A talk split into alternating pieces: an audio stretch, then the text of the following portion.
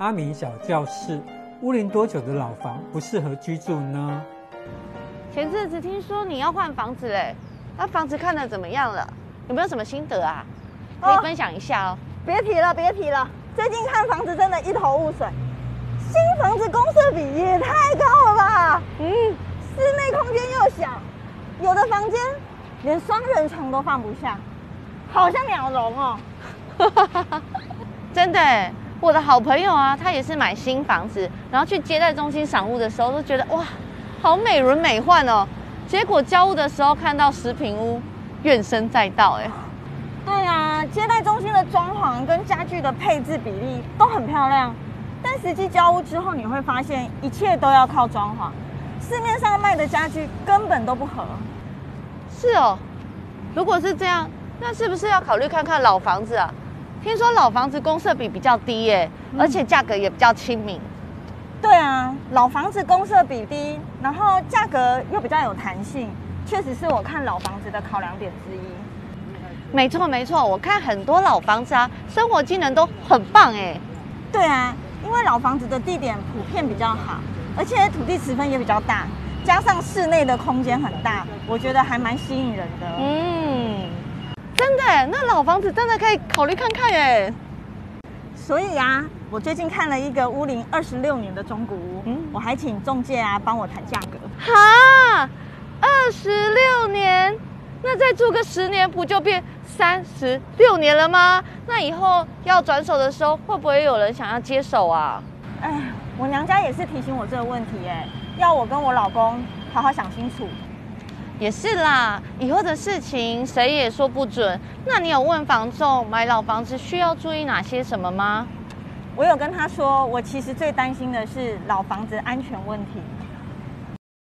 买一栋属于自己的房子是许多人一辈子的梦想，而因为预算的问题，很多人都舍弃了新屋而改买老房。看中的呢，除了是它日后的增值潜力，它的价格呢也比较实惠。嘉文呢，看中了一栋大楼，但是这个屋龄已经二十六年了，让他非常的犹豫，不知道是不是要买下去呢？那大家是不是跟嘉文一样会困惑？屋龄二十六年的房子算是老房吗？那屋龄大概几年就不适合居住了呢？贷款成数会不会因为屋龄比较老就比较低呢？还有，如果呢房贷缴完之后呢，会不会房子也就没有价值了呢？关于老房屋龄耐用年限的问题。以目前我们查看台北市地震局建筑物耐用年数及每年折旧率表公示的资讯所知哦，在钢骨、钢骨、钢筋混凝土、钢筋混凝土是六十年哦，那加强砖造跟钢铁造是五十二年，而砖造跟石造是四十六年。那我们也要留意，就是房屋的耐震系数哦。那老房是联栋还是独栋的？如果呢这个是联栋的老房，那我们就要注意老房是不是有因为为零损而造成的结构问题，如果呢结构被破坏，而它没有进行修复的补强，那在居住上面就会有高度的风险哦。而老房呢，在贷款的部分哦，如果呢这个老房的屋龄高于三十年。那么我们在房屋贷款的时候就要特别注意两个银行估价的重点。那第一个呢是房贷贷款的年限加贷款人的年纪要小于七十五年哦。那如果贷款人的年龄较大，可能会被要求补充财力证明。那第二个是贷款年限加屋龄要小于五十年。如果呢屋龄太老，那么贷款年限就有可能被要求缩短哦。那另外要注意的是，老房几乎都有管线需要更换维修的问题，所以呢，买老房除了自备款，我们还要记得加一条装修的费用哦。那刚才我们有提到两个关键字，第一个是耐震指数，第二个是零损的问题。那阿明就从第一个关键字建筑物的耐震系数来跟大家分享。所谓的建筑物的耐震系数，就是指在这个地震区域中，地震时地表加速度与重力加速度的比值。而建筑物耐震度的设计规范要求的基准是在这个区域的四百七十五年中一次的周期里发生的大地震的强度。房子呢，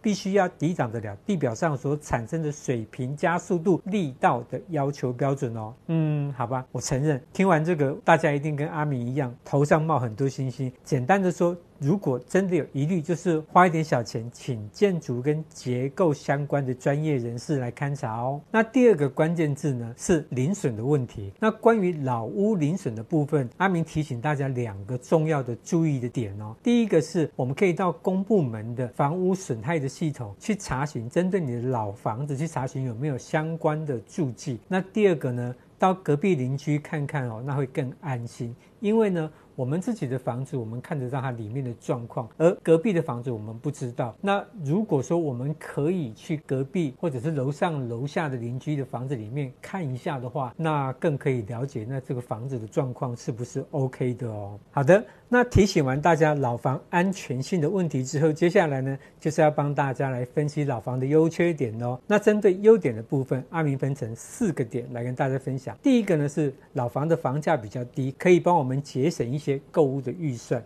那第二个呢是老房的管理费会低一点，它可以帮我们节省我们的日常的支出。而第三点呢是老房公设比低，所以呢室内空间会大一点，我们会更好运用。那第四点呢是老房地点好，还有呢它的土地十分更大哦。那过几年还有都更改建变成新房的机会呢。好的，那说完优点，接下来我们就说说它的缺点哦。那老房的缺点，阿明也帮你 look look。那这边我大概举了三样哈，那大家可以稍微听一下哈。第一个老。老房的屋龄高，相对就是说我们可以住的年限，它会稍微短一点。那第二点，你无法去了解已经不存在的建商信誉跟前屋主的真实的状况，因为有一些老房就是盖久了，那建商早就已经倒了，所以你基本上你是找不到建商的资讯的。那还有就是说你的前一手的使用状况，那我相信很多的前屋主他都会跟你讲说，哇，就够处了，我这个房子哦，我都按时怎么样怎么样。但是你真正住下来之后，确实你就会发现啊，原来这个供的都不赶快哦，那这个部分，所以。